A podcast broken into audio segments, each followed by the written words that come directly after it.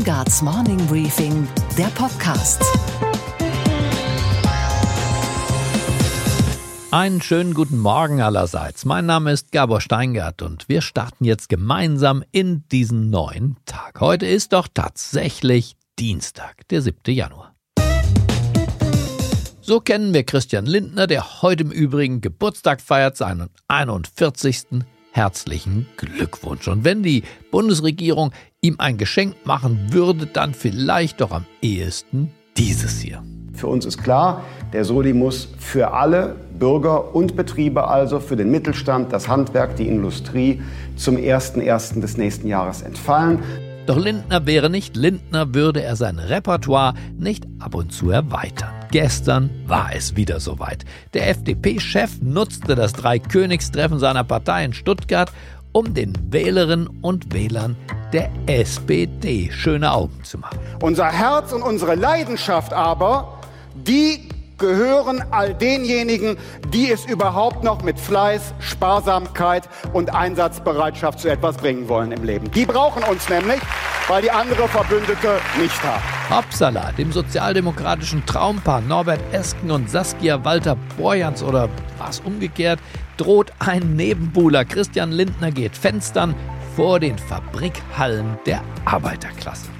Wir müssen natürlich werben, und zwar auch im direkten Gespräch. Und deshalb, liebe Freundinnen und Freunde, einen Tag vor dem Tag der Arbeit, wo die Gewerkschaften rote Fahnen hissen, am 30.04. werden wir einen bundesweiten Aktionstag der Freien Demokraten machen, jederorts, jeder Kreisverband. Und wir gehen vor die Werkstore, um mit den Menschen darüber zu sprechen, was ihnen wichtig ist und was unsere politische Antwort darauf ist. Denn man kann nicht nur Wahlkampf machen von der Couch und auf Twitter. Wir wollen und werden werden in diesem Jahr zurückgehen in das persönliche Gespräch mit den Menschen, um die Menschen für uns zu begeistern. Und zum Beweis der Sozialdemokratisierung der FDP präsentierte Christian Lindner gestern, sichtlich stolz, ein prominentes Neumitglied, den ehemaligen Genossen Florian Gerster. Ich begrüße unser ganz frisches Neumitglied, den ehemaligen Bundestagsabgeordneten und rheinland-pfälzischen Sozialminister der SPD. Ich begrüße den neuen Freien Demokraten Dr. Florian Gerster in unserer Mitte. Herzlich willkommen in der FDP.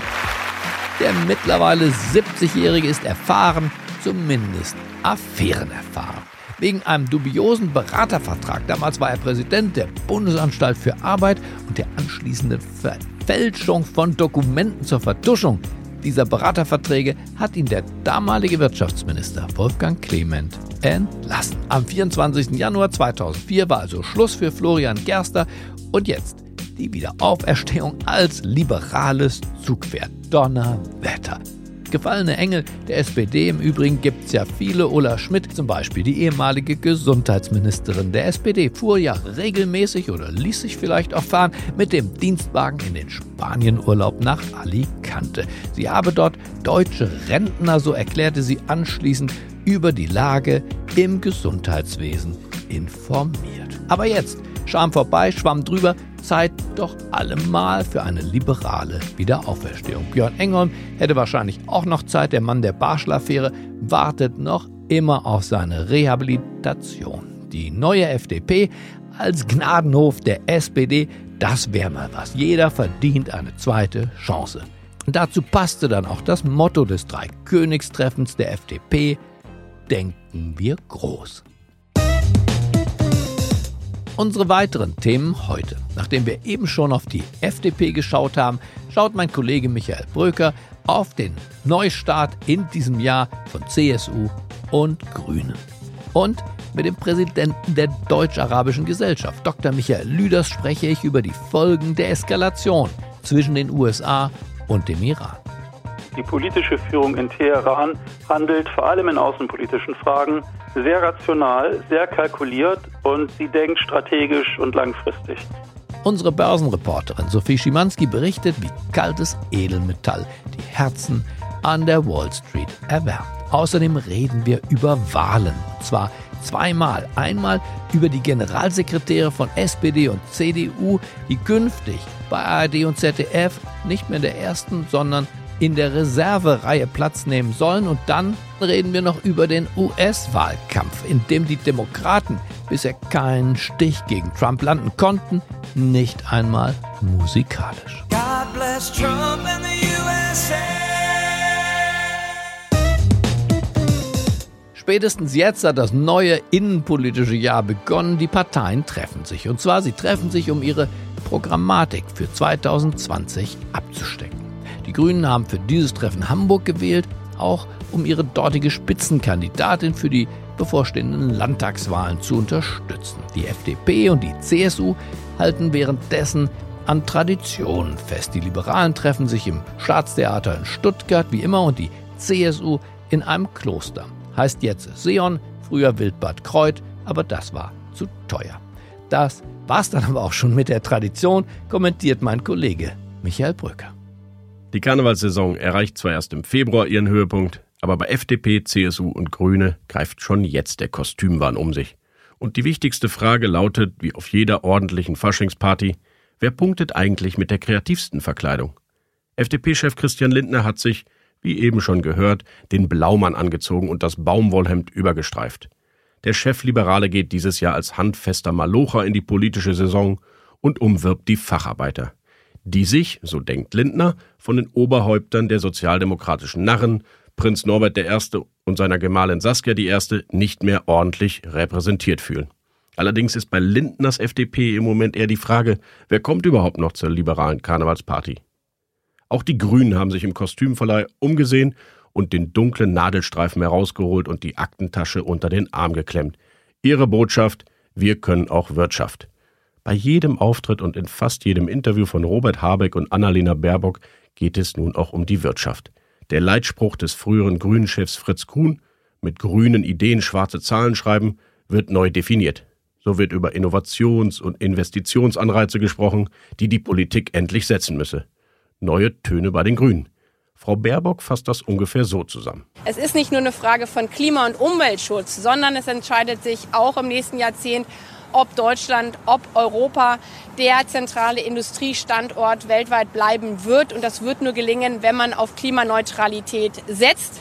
Und Markus Söder, der Vorsitzende der CSU, der ist als Verkleidungskünstler ja ohnehin schon eine kleine Berühmtheit. In seiner fränkischen Heimat ist er schon mal als Comicfigur Shrek aufgetreten oder als König Ludwig II.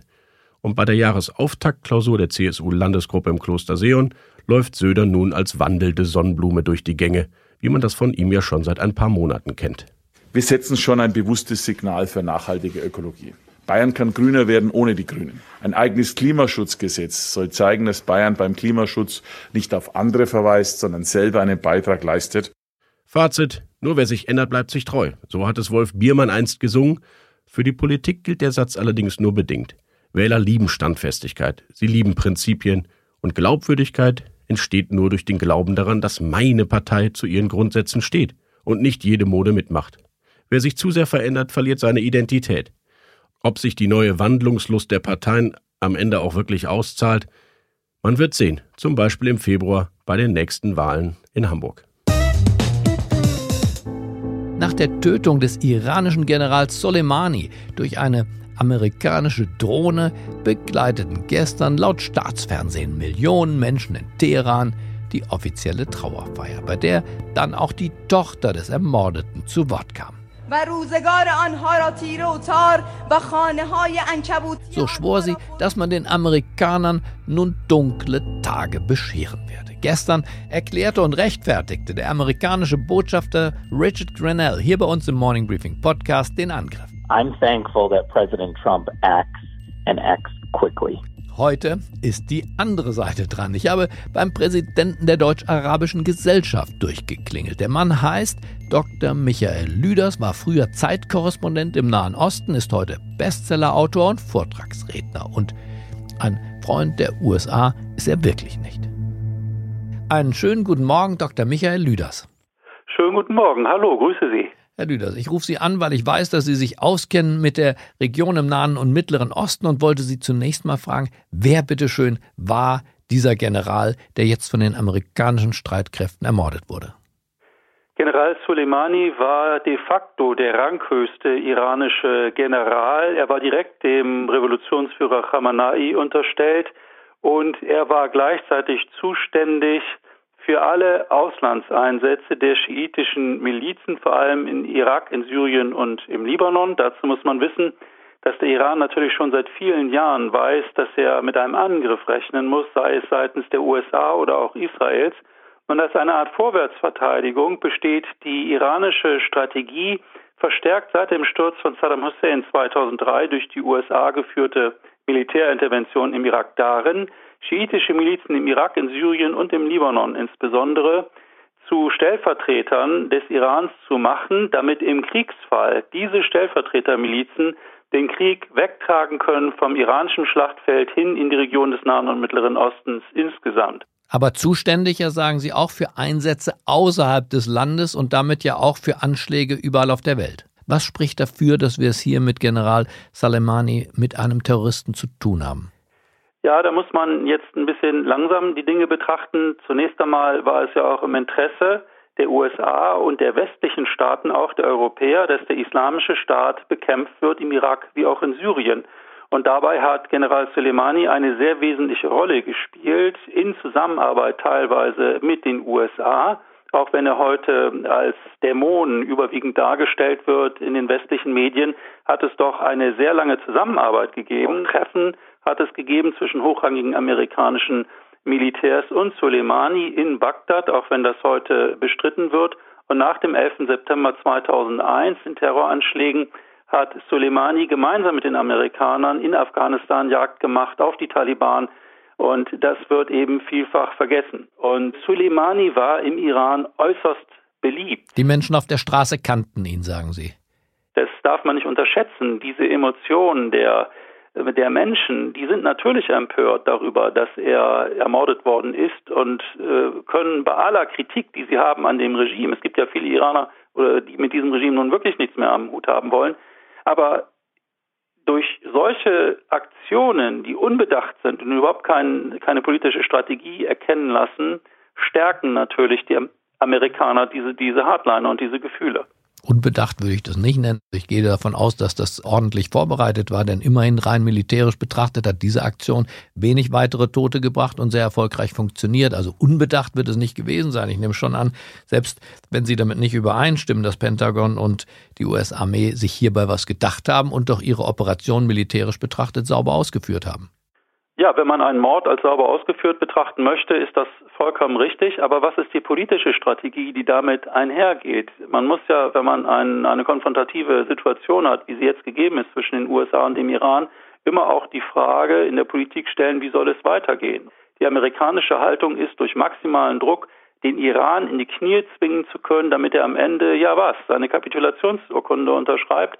Das wird die iranische Führung niemals tun. Und das ist offenbar etwas, das man in den USA und möglicherweise auch anderswo nicht begreift. Es gibt diese Fiktion, man könnte durch eine Sprache der militärischen Stärke die Gegenseite in die Knie zwingen, auf dass sie dann das tut, was man selber gerne hätte. Das beobachten wir beim Iran, aber diese Haltung kann man auch gegenüber Russland beobachten. Klare Kante zeigen, militärisch Grenzen aufzeigen und dann kann man irgendwie ins Gespräch miteinander kommen. Das funktioniert nicht. Ja. Aktionen wie diese stärken das Regime und schließen die Reihen auch derer, die normalerweise eigentlich sehr kritisch eingestellt sind gegenüber diesem Regime. Sie schauen sehr verständnisvoll auf die strategischen Interessen des Iran aus. Westlicher Sicht würde ich sagen, stellt sich die Lage schon anders dar, oder? Aus westlicher Sicht ist es natürlich so, dass alles, was der Iran tut, als schlecht angesehen wird. Und wir kritisiere nicht den Umstand, dass die USA als die einflussreiche hegemoniale Macht in der Region des Nahen und Mittleren Ostens tätig ist. Das erscheint uns geradezu selbstverständlich. Wenn aber der Iran seinerseits geostrategische Interessen wahrnimmt, so wie das auch die Türkei tut, Saudi-Arabien, Israel und andere Akteure, dann gilt das eben nicht als legitimer Ausdruck der Wahrung iranischer Interessen, sondern als äh, Terror und als Gewalt. Sie haben beschrieben, die beiden haben zusammengearbeitet, also die iranische Militärführung in Gestalt dieses Generals mit der Armeeführung der Vereinigten Staaten. Was hat die beiden dann auseinandergebracht? Wo war der Tipping Point, wo diese Kooperation im Kampf gegen den Islamischen Staat und die Taliban zerbrochen ist? Die erste Zäsur war, als der damalige Präsident Bush im Januar 2002 den Iran auf der Achse des Bösen verortete. Damit endete dann die beidseitige Zusammenarbeit zwischen den USA und dem Iran. Und der zweite Bruch kam, als die Amerikaner erkannten, dass der Iran natürlich im Irak immer mehr an Einfluss gewonnen hatte, auch im Zuge der erfolgreichen Bekämpfung des islamischen Staates. Zur Erinnerung, Saddam Hussein, den die USA 2003 gestürzt hatten, war der letzte sunnitische Herrscher im Irak. Seither haben die Schiiten, die Bevölkerungsmehrheit, im Land die Macht inne. Schiiten haben aber auch im Iran, stellen auch dort die Bevölkerungsmehrheit. Und das Ergebnis ist, dass die neue politische Machtelite in Bagdad sehr gute Verbindungen hat in Richtung Iran. Und wie wir aus Enthüllungen wissen, die die amerikanische Nachrichtenplattform The Intercept im vorigen Monat ins Netz gestellt hat, hat der Iran die irakische Regierung in weiten Teilen unter seine Kontrolle gebracht und hat die Amerikaner an den Rand gedrängt. Und das ist natürlich aus amerikanischer Sicht nicht akzeptabel. Der Iran ist das letzte verbliebene Land im weiten Raum zwischen Marokko im Westen und Indonesien im Osten, das nicht eine pro-westliche, pro-amerikanische Politik betreibt und aus der Sicht des maßgeblichen Hegemon, der maßgeblichen Macht, die von außen auf die Region des Nahen und Mittleren Ostens einwirkt, nämlich die USA, ist es nicht akzeptabel, dass dieses Land seinen eigenen Weg geht und eher mit Russland und China kooperiert als mit den USA. Deswegen wurde der General ja auch nicht in Teheran ermordet, sondern er hielt sich offenbar ja in Bagdad auf, also im benachbarten Irak. In der Tat, so ist es. Zur juristischen äh, Bewertung muss man vielleicht noch anführen, er ist, wie gesagt, Generalstabschef oder ranghöchstes Mitglied der iranischen Armee gewesen. Es handelt sich ja also nicht um einen Warlord, nicht um irgendeinen Kriegssöldner, den man hier aus dem Weg geschafft hat, sondern er ist ein Soldat einer regulären Streitmacht gewesen. Und eine solche Person zu töten, ist natürlich wenn wir uns einmal vorstellen, die Iraner würden das machen mit einem amerikanischen General irgendwie auf der Welt. In dem Fall würden wir von Staatsterrorismus reden und das hätte gravierende Konsequenzen. Und es hat natürlich zur Folge, dass jetzt die iranische Seite sich überlegen wird, wie sie sich für diese Tat rächen wird, wie sie Vergeltung üben wird. Dass die kommen wird, ist völlig klar. In welcher Form, das bleibt abzuwarten. Welche Entwicklung sehen Sie in den nächsten Tagen oder auch Wochen in dieser Region voraus? Müssen wir mit einer neuen Welle von Terror rechnen? Also zunächst einmal ist die iranische Führung, anders als sie bei uns meistens wahrgenommen wird, nämlich als fanatisch und irrational, das genaue Gegenteil davon. Die politische Führung in Teheran handelt vor allem in außenpolitischen Fragen sehr rational, sehr kalkuliert und sie denkt strategisch und langfristig. Die Iraner werden jetzt also nicht aus der Hüfte schießen und die Amerikaner dazu verleiten, den Iran unmittelbar anzugreifen. Die Amerikaner haben keine klare politische Strategie. Idealerweise wollen sie einen Regimewechsel herbeiführen. Das wird aber nicht gelingen. Auf diesen maximalen Druck der USA reagieren die Iraner seither mit maximalem Gegendruck. Die Iraner werden auf Zeit spielen. Sie werden gucken, wo sind die Amerikaner schwach. Sie werden zuschlagen, wahrscheinlich nicht direkt selber, sondern mit Hilfe ihrer pro-schiitischen Milizen in den Nachbarstaaten. Und das ist ein Prozess, der gefährlich ist, weil die Amerikaner äh, natürlich zurückschlagen werden und das kann jederzeit dann eskalieren zu einer größeren Eskalation. Präsident Trump selbst ist ja auch offenbar nicht bereit, Dampf aus dem Kessel zu nehmen. Im Gegenteil, ist diese Durchsage, dass man auch kulturelle Einrichtungen, sprich Moscheen beispielsweise, beschädigen oder in Schutt und Asche legen könnte, möglicherweise doch ein, ein Grund innezuhalten. Wenn Sie sagen, die Führung dort ist besonnen, dann könnte das ja vielleicht der Besonnenheit auf die Sprünge helfen, oder meinen Sie nicht? Nein, auch mit Sicherheit nicht, weil die Art und Weise, mit der die Amerikaner mit einer äh, an Arroganz grenzenden imperialen Attitüde nun glauben, auch mit der Zerstörung von Kulturgütern drohen zu können. Das alles führt natürlich dazu, so viel müsste er mittlerweile eigentlich begriffen haben, der Iran lässt sich nicht unter Druck setzen. Er reagiert nicht auf diesen maximalen Druck, sondern er reagiert in dem Fall mit maximalem Gegendruck. Aber kann er das überhaupt, wenn Sie die Militärpotenziale mal nüchtern nebeneinander halten und tatsächlich von dem Worst Case, aus unserer deutschen Sicht Worst Case, also einer kriegerischen Auseinandersetzung ausgehen, hätte dann der Iran Ihrer Einschätzung nach überhaupt eine Chance? In einem konventionellen Krieg nicht, nein. Denn natürlich kann sich der Iran nicht mit der äh, weltweit größten Militärmacht anlegen. Nur mal zum Vergleich, das jährliche Rüstungsbudget des Iran beläuft sich auf etwa 15 Milliarden US-Dollar, das Rüstungsbudget der USA auf etwa 750 Milliarden US-Dollar. Also die Größenordnung ist sehr eindeutig. Aber vor diesem Hintergrund ist doch die Politik von Donald Trump, Stärke zu symbolisieren und zu zeigen, zumindest in der militärischen Substanz gerechtfertigt und untermauert. Na, ich verweise hier auf die Geschichte von David und Goliath. Das ist ja, ja genau das, was die, was die Iraner begriffen haben, dass sie in einem konventionellen Krieg nicht gewinnen können. Deswegen setzen sie auf asymmetrische Kriegsführung. Deswegen bauen sie pro-schiitische, pro-iranische Milizen in der Region auf, vor allem, wie erwähnt, in, im Irak, in Syrien und in, äh, im Libanon. Und das Ergebnis ist natürlich, wenn es zu einem Krieg käme, zu einem konventionellen Krieg, würde natürlich der Iran diesen nicht, nicht gewinnen können. Das Land würde furchtbar zerstört werden und mehr als 80 Millionen Menschen hätten dann wahrscheinlich auf Jahre, wenn nicht Jahrzehnte, keine Zukunft. Aber die Iran hat die Möglichkeit, durch Angriffe beispielsweise auf Saudi-Arabien, auf Israel, andere Länder, es würde die gesamte Region östlich des Suezkanals bis hin zur indischen Grenze in Flammen aufgehen und es würde politisch kein Stein mehr auf dem anderen bleiben. Und ähm, Kriege wie in Vietnam oder in Afghanistan oder anderswo haben ja gezeigt, dass eine Großmacht auch an ihrer eigenen Hybris einen Sieg verlieren kann und in die Niederlage schreiten kann. Und das, was sich hier im schlimmsten Fall abzeichnet, mag man aus amerikanischer Sicht noch einpreisen, weil das alles ist ja weit weg von den USA. Aber für uns Europäer ist das alles eine sehr besorgniserregende Entwicklung, wenn es denn so kommen sollte.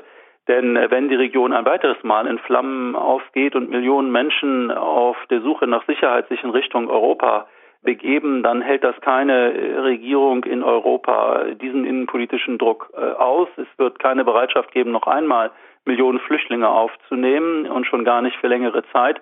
Also kurzum, das wäre ein absolutes Desaster und vor diesem Hintergrund wundert man sich schon, wie wachsweich, wie lauwarm die Bundesregierung insbesondere reagiert auf diese amerikanische Politik, die man ja auch durchaus mit etwas deutlicheren Worten ähm, kritisieren könnte. Man könnte auch den US-Botschafter einmal einbestellen ins Auswärtige Amt. Das wird die Amerikaner zwar nicht beeindrucken, aber diese hundertprozentige Solidarität, die man fast beobachten kann in der Berliner Politik mit dieser doch sehr erratischen Haltung der USA, erscheint mir gefährlich. Denn wenn es zu einer Eskalation kommen sollte in der Region, dann bin ich mir relativ sicher, dass die USA, wenn zum Beispiel eigene Schiffe angegriffen werden sollten im Persischen Golf, den NATO-Verteidigungsfall ausrufen werden. Und wenn dieses geschieht, dann äh, wird es spannend werden. Herr Lüders, dann bedanke ich mich für Ihre sehr kritische Einschätzung der Lage und die deutlichen Worte. Wir sind klüger als vorher. Vielen herzlichen Dank. Danke Ihnen. Und was war heute Nacht an der Wall Street los? Die neue Eskalation im Nahen Osten belastet natürlich auch die Aktienmärkte. Die Wall Street gestern im Minus. Und mit unserer Börsenreporterin Sophie Schimanski schauen wir jetzt auf jene Werte, denen die Krise offenbar nichts anzuhaben scheint, sondern die sie sogar beflügelt hat. Guten Morgen nach New York. Hallo Sophie. Schönen guten Morgen. Wir sprechen zum einen über Gold, Sophie. Dessen Preis ist so hoch wie seit Monaten nicht. Es ist aber inzwischen nicht mehr das wertvollste Edelmetall, richtig? Ja, ganz genau richtig. Palladium hat nämlich Gold gerade überholt, steht bei einem Allzeithoch von 1995 Dollar. Gold steht gerade aber auch sehr hoch, pro feine Unze nämlich bei knapp 1560 Dollar. Und damit haben wir gestern zwischenzeitlich im Handel sogar Niveaus gesehen ne, wie seit Oktober nicht mehr. Im Vergleich zu Gold kann man aber jetzt mit äh, Palladium viel mehr anfangen, industriell gesehen zum Beispiel.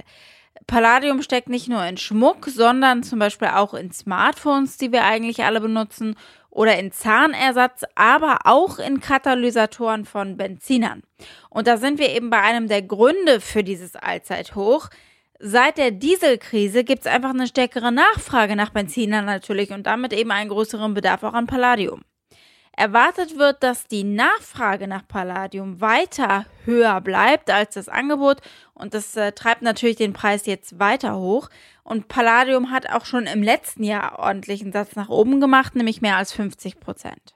Es gibt noch mehr Neuigkeiten. Einmal von Boeing, Sophie. Genau, da gibt es neue Probleme bei der 737 MAX natürlich.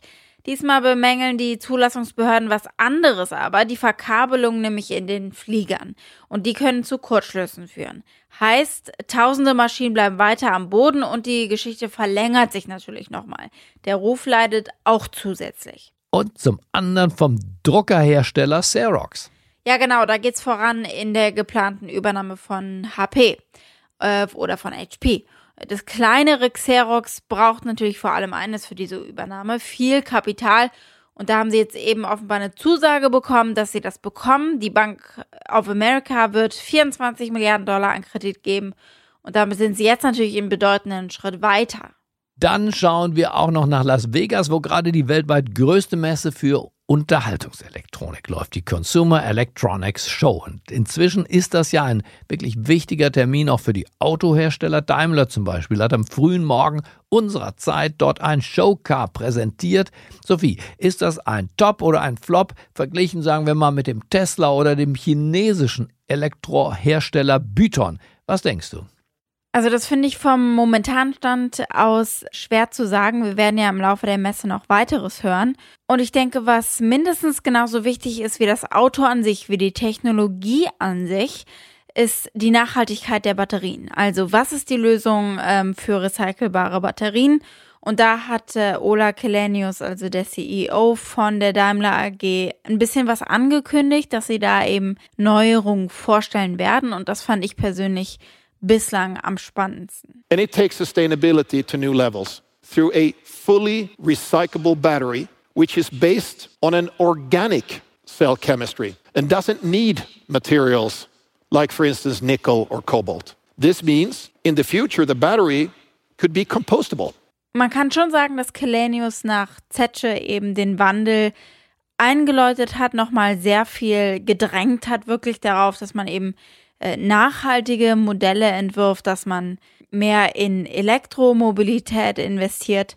Und äh, genau das ist jetzt eben die Realisierung und das ist der Fokus auch gewesen von dieser Keynote, wie man eben Mensch, Maschine und die Natur vereinen kann. Okay, Gabor.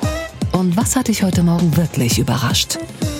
Dass ARD und ZDF den Kampf gegen die politische Hohlphrase tatsächlich aufgenommen haben. Kampf vielleicht ein bisschen übertrieben, wohl eher ein Kämpfchen. Jedenfalls haben die Chefredakteure bei den Bundestagsfraktionschefs von SPD und Union angefragt, ob bei den künftigen Landtagswahlen nicht lieber sie zum Fernsehinterview in die berühmte Berliner Runde kommen, anstelle der Generalsekretäre. Naja, bislang war es Usus, dass die SPD Lars Klingbeil schickte und die Union Paul Ziemiak. Aber die Chefredakteure von ARD und ZDF sind es offenbar leid, dass diese Generalsekretäre ihrer Ansicht nach zu oft in Sprachschablonen flüchten. Und von den Fraktionschefs erhofft man sich jetzt, na was wohl, mehr Substanz. Aber in Wahrheit träumen natürlich die Chefredakteure von der guten alten Zeit, zum Beispiel von einem CDU-Generalsekretär Heiner Geißler. Was ich hier gehört habe an Appellen, an Ressentiments, an Emotionen, kann ich teilweise nur verstehen als einen Anschlag auf unsere Verfassung. Meine sehr verehrten Damen und Herren. Oder von Franz Josef Strauß, denn der war ebenfalls Generalsekretär und zwar einer, der das deutliche Wort im Munde führte. Die rote Unterwanderung unserer Funk- und Fernsehhäuser hat ein Ausmaß angenommen, das für die Zukunft unserer Gesellschaftsordnung zu ernstesten Sorgen Anlass gibt. Und was, Gabor, geht eigentlich gar nicht? dass die demokratischen Präsidentschaftskandidaten in den USA offenbar nicht die erste Grundregel eines guten Wahlkampfes verstehen wollen. Man braucht nämlich einen coolen, einen eingängigen Song, eine Fanfare, die den Kandidaten oder die Kandidatin musikalisch nach ganz oben trägt. Ronald Reagan wäre heute wahrscheinlich noch Schauspieler, wenn er nicht mit diesem Nummer 1 Hit losgezogen wäre. America's future rests in a thousand dreams inside your hearts. It rests in the message of hope in songs of a man so many young Americans admire, New Jersey's own Bruce Springsteen.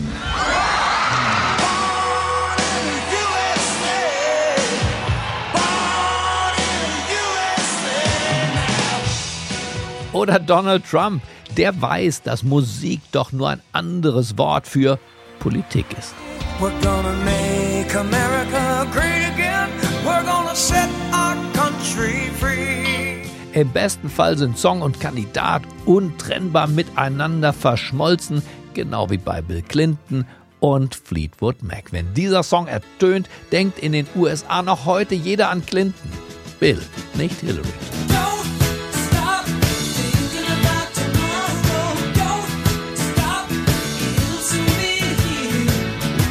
Und wenn die Kandidaten und Kandidatinnen der Demokraten in diesem Jahr eine Chance haben wollen, dann brauchen sie jetzt nicht Spendengelder, Twitter-Accounts und Videofilmchen, sondern sie brauchen einen Song. Ich wünsche Ihnen einen zuversichtlichen Start in diesen neuen Tag. Bleiben Sie mir gewogen. Es grüßt Sie auf das Herzlichste. Ihr Gabor Steingart.